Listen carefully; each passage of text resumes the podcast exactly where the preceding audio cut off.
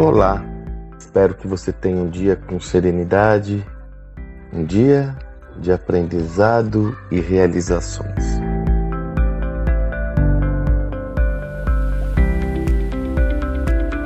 Tenho estudado muito sobre algumas referências importantes, já comentei por aqui, que dão base para o nosso próximo projeto sobre liderança. Existe um CEO que a minha admiração é crescente, que é John Chambers. O Chambers foi CEO da Cisco. Só para você ter uma, uma ideia do tamanho da influência do Chambers como CEO da Cisco, ele pegou essa organização com um faturamento na casa de milhão, bilhão de dólar, né? Faturava mais ou menos um bilhão de dólar em 20 anos, ele levou a Cisco para um faturamento de 49 bilhões. Ele tem um livro muito bom, inclusive, que infelizmente não é publicado em português, que fica aqui a dica para quem desejar, chama Connecting the Dots. É uma verdadeira obra-prima. E sempre recorro a esse livro nos nossos projetos, mas não é nele que está essa informação. Essa uma foi publicada. Estava resgatando um texto que saiu na MIT, Sloan Management Review, a revista de negócios do MIT em novembro de 2019. Não é um texto tão, tão recente, mas ele mostra uma pesquisa do professor Boris Groisberg que aponta que as nossas capacidades têm ficado obsoletas ou ultrapassadas duas vezes mais, com maior velocidade do que uma década atrás.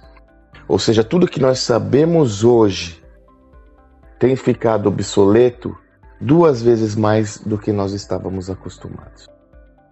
E me refiro a John Chambers, porque nesse, nesse artigo ele trabalha com vários CEOs para ter uma perspectiva dessa visão.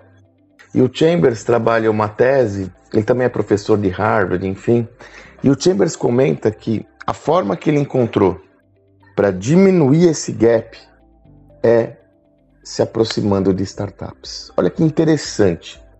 Ele comenta aqui, ó, passei mais tempo com startups do que qualquer outro segmento de clientes, porque é delas que surgem as ideias criativas. Elas pensam de modo exponencial, não linear. Por que, que eu quis gravar esse áudio para você aqui?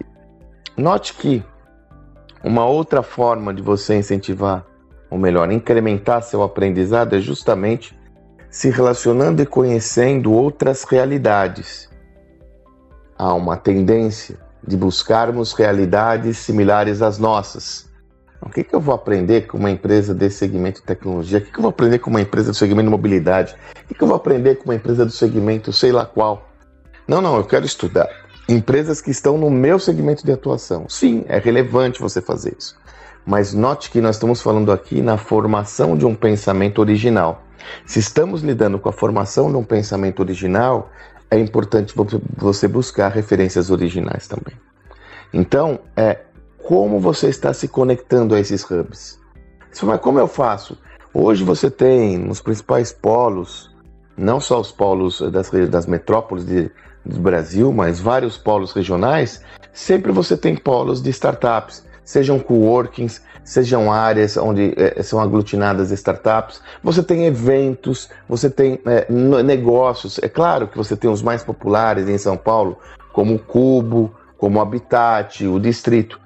Você tem eventos, a Startse faz muito eventos para startup, mas em todo o Brasil você tem iniciativas como essa. E na dúvida, vai procurar, vai fuçar pelas universidades, vai pegar o fio da meada e vai conversar com essa turma vai conversar com essa turma para não só conhecer o que estão fazendo, conhecer suas soluções, mas buscar entender qual é seu sistema de pensamentos. Lembre-se, nós estamos aqui buscando e nos referenciando a, um, construção do pensamento original, criativo. Para que você construa um pensamento original criativo, você tem que beber de fontes originais e criativas.